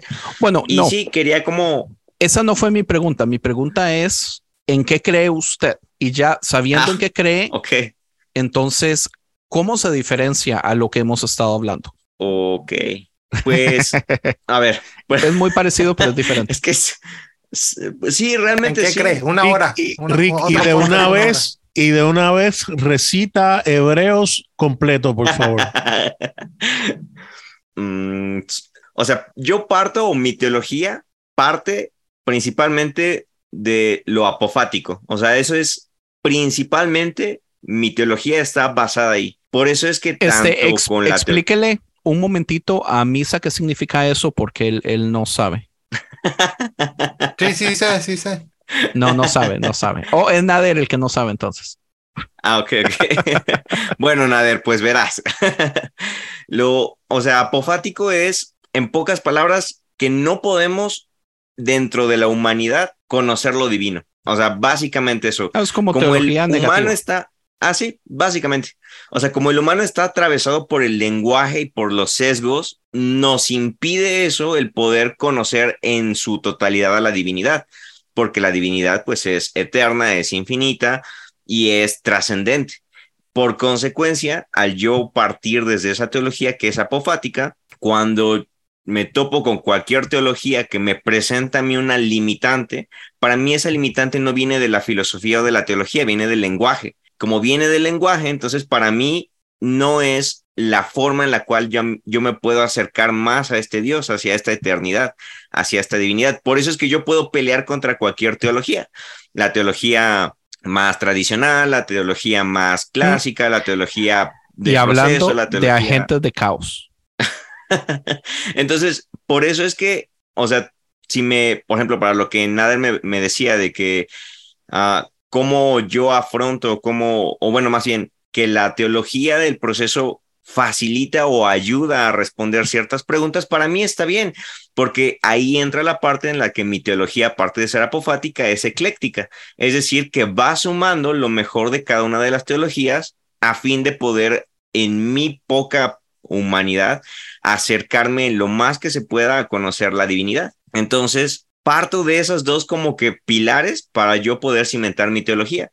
Entonces, yo me, yo me sirvo de cualquier teología que me permite tener un mayor conocimiento de lo que Dios es y lo que no es para poder creer en una divinidad eterna, infinita y trascendente. Porque eso es en lo que yo creo. Ya de ahí, todo lo demás lo voy pesando o, o validando, por decirlo así, a través de los axiomas lógicos, axiomas filosóficos que puedan encontrarse dentro de estas teologías o no.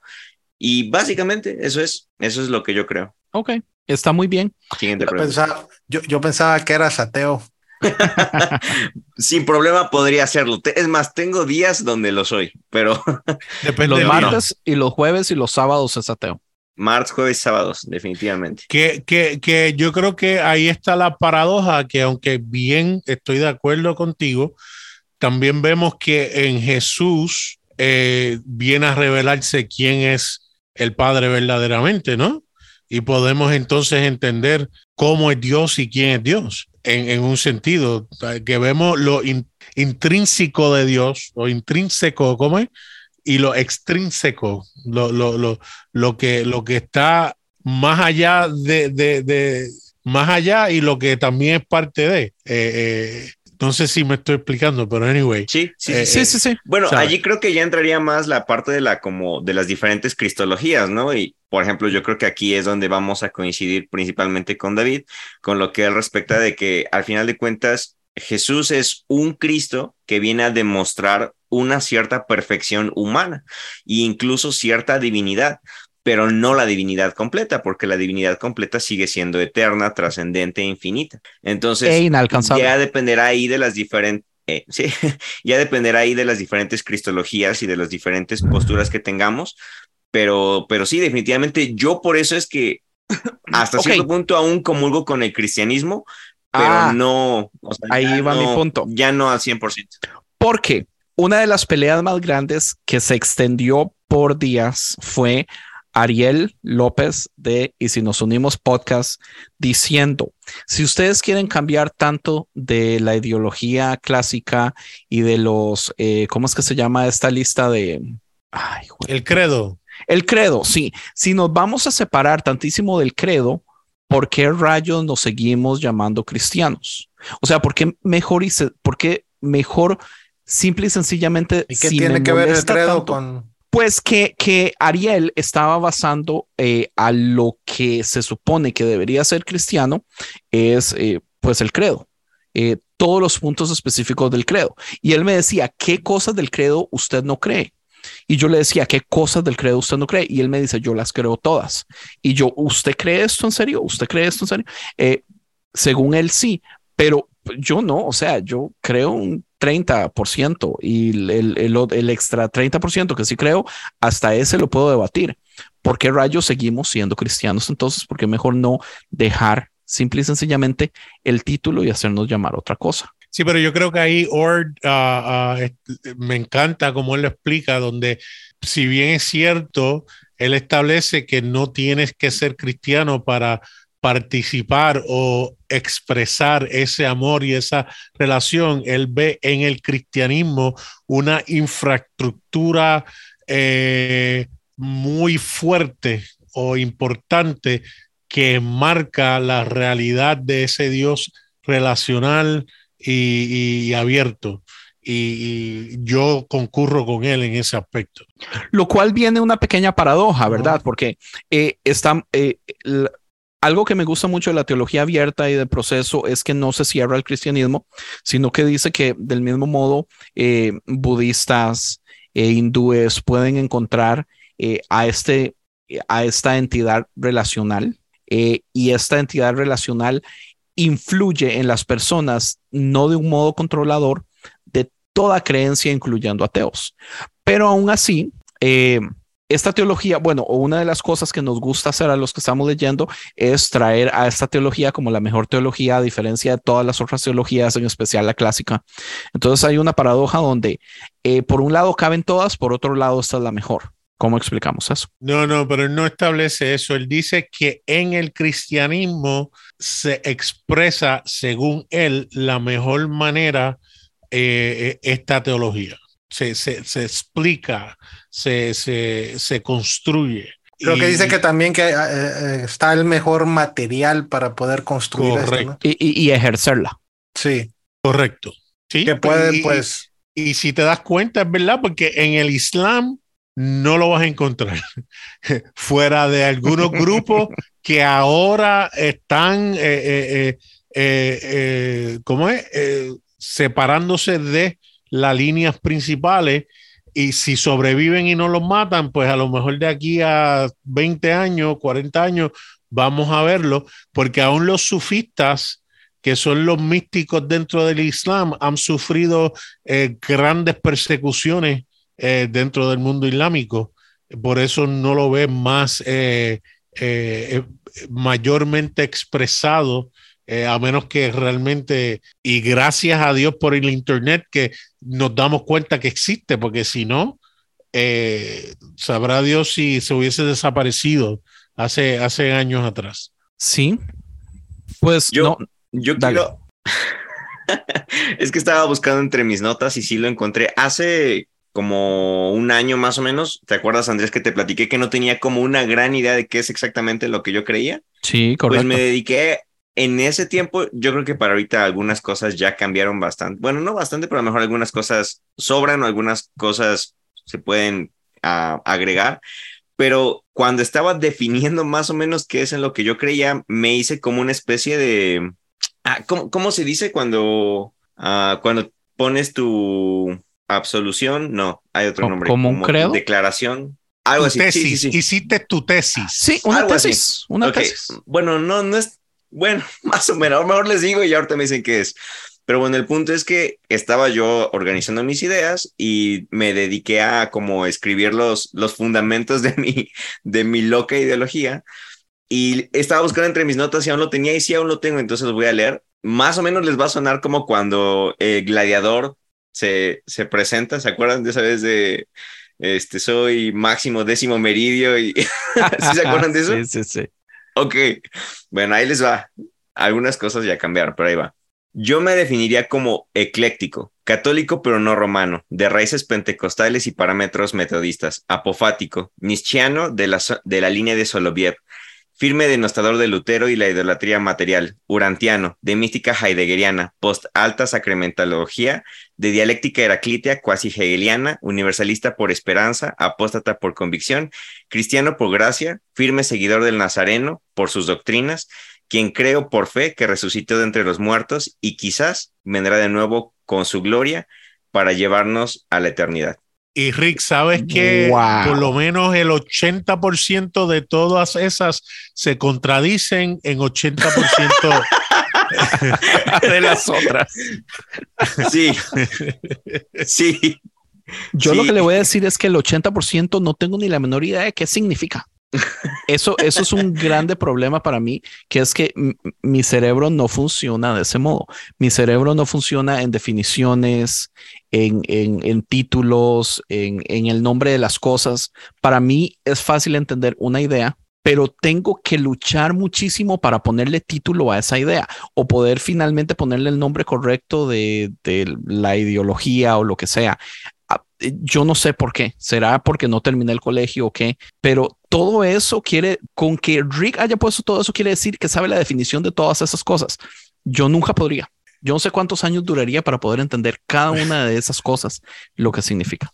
Pero Andrés, qué, qué bueno que traes eso, porque yo creo que encaja perfectamente con lo que estamos hablando en este episodio, que la teología del proceso, y creo que todas deberían ser igual, en que deben ser basadas en nuestras experiencias, más que en definir, más que, oye, y, te lo está diciendo alguien que hace podcast que nos gusta tener esta, este diálogo, tener las definiciones, hablar los temas y eh, nos fascina, pero pero más que hacerlo, el hecho de que tú me hayas invitado eh, una hora antes y, yo no tener problema de entrar, más que la conversación es el compartir, es el poder hablar con ustedes, verlos, el, que aunque ustedes, uno esté en, Estados Unidos, otro en México, eh, eh, así yo acá en el Caribe, es fascinante para mí, es, enriquecedor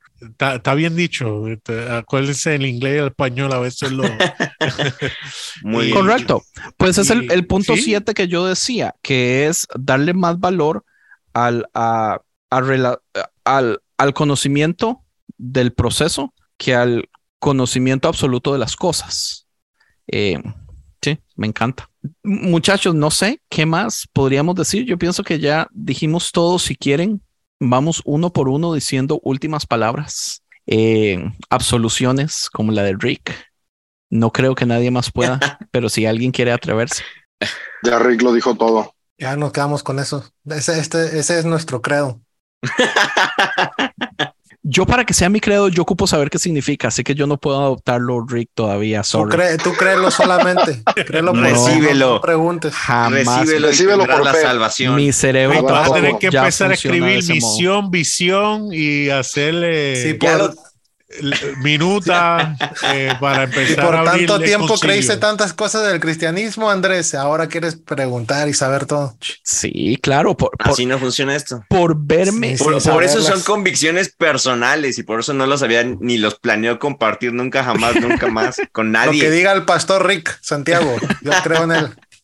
Yo creo que por esta imagen del Andrés que creía todo sin cuestionar y la vergüenza que me da, es que en este momento para mí ya es imposible, imposible. Yo no puedo simple y sencillamente creer algo. Y, digamos, tal vez, bueno, creí que iban a decir cosas y nadie dijo nada. Eh, yo puedo decir algo. Eh, espera, espera, antes de que digas, nada más no te olvide. Ya me acuerdo de la palabra, son resoluciones. Listo, era resoluciones. todo. Continúa, Andrés. Este, creo que, que tal vez lo que yo quisiera que la gente se lleve de este episodio es entre las cosas raras y diferentes que hemos hablado, que son poco comunes, que van muchísimo más allá de la teología clásica, eh, algo que sucede es que ninguno de aquí va a presumir ya tener la verdad absoluta, porque desde el principio esta idea se basa en que de aquí hasta la muerte estamos en un proceso en el que siempre vamos a ir aprendiendo. Y, yo creo que lo más triste del mundo es pensar que, ya lo sabemos y ya lo entendemos todo y no darle la oportunidad a ser asombrados por cosas nuevas en el futuro. Entonces, yo personalmente vivo con la expectativa de qué me va a asombrar en el futuro. Y esta teología del proceso relacional abierta que ah, tengo apenas cuatro meses de que tal vez leí o escuché por primera vez, me asombró y me encantó y me dejó muy feliz. Pero yo sé que no es el final del camino, yo sé que hay muchísimas cosas que uno puede aprender. Entonces, tal vez mi último mensaje es, no nos, deberíamos aprender a que no nos dé tanto miedo que hayan cosas diferentes, porque hay cosas que son buenas y, y, y el ignorar las cosas malas que nos traen tranquilidad porque parecen ser cosas inmovibles, eh, nos está impidiendo ser asombrados en el futuro. Entonces, al que no le gusta esta teología, al que le enoja, eh, como Leo Lozano, que fue eh, extremadamente explícito en decir que qué poco de estúpido nosotros éramos. nombres. Sí, sí. Leo, si no te gusta, de todas formas, abre tu corazón a experiencias futuras. El que sea, sepa que este viaje no tiene fin y que el truco principal es entender que nos vamos a morir sin llegar al fin y que tenemos que aprender a amar el proceso. Eh, como Pedro Guerra dice, hay que aprender a ser feliz en la escalera. Nunca vamos a llegar al final. Y es solamente aprendiendo a amar el proceso donde podemos realmente ser felices. Hijo de pucha. ¿Alguien más quiere decir algo? Nada, nada. No, no, cerraste muy bien. Está, perfecto. creo que este, estaría de más decir algo ahí. Yo nada más quiero decir, el proceso está en el proceso. Y si lo haces jugando golf, es mejor aún. El progreso está en el proceso, era verdad. No, Andrés, Andrés, no que ibas a hablar de la, de la reina. Ay, la chingada, se me olvidó. Íbamos a hablar de la reina, pero la verdad que se joda. Abajo la monarquía. Me vale madre la reina, me vale madre la monarquía me chocan los reyes. Yo sé que te caigo gordo, pero, pero puedo vivir con eso. Luis, mi rey también. Oye, oye mira, mira si, si la reina afectó eh, eh, la cultura durante tantos años que la comunidad musulmana eh, hizo luto prácticamente en Inglaterra y le brindó respeto, que eso es mucho que decir. Me parece tan raro, pero mejor no hablemos de la reina que pereza. Eh, yo pienso que eso es todo entonces, muchachos, muchísimas gracias. Eh, me encantó el episodio. Creo, creo que si Leo se queja de este, es ya definitivamente porque no hay solución. Pero siento que, que, hicimos buen trabajo no, él, él, va a hacer un episodio eh, en su podcast acerca de, la antitología este del proceso. Leo estaba todo contento con el pajarito en la mano. Del calvinismo. Leo dice que tenemos como cinco o seis episodios donde en todos los episodios lo mencionamos. Y yo es que no, no hay. Lo mencionamos, lo mencionas. Lo menciono. Ok, no hay mejor propaganda que darle propaganda a su archienemigo. I love you, él está viviendo de gratis, él tiene real estate gratis en tu en tu rent free en su mente de Andrés. Está viviendo gratis de renta. Bueno, eh, entonces yo pienso que ya es todo. Muchísimas gracias, muchachos. Eh, estuvo excelente y nos vemos la próxima.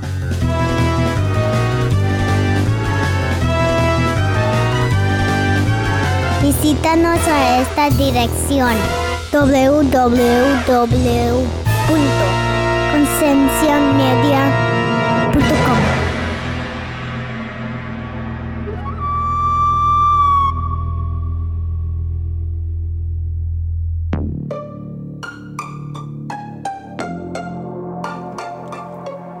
Hey, ¿te gustó este podcast? Visita Podcast Cristianos en Español en Instagram, Facebook y Twitter para encontrar más podcasts como este.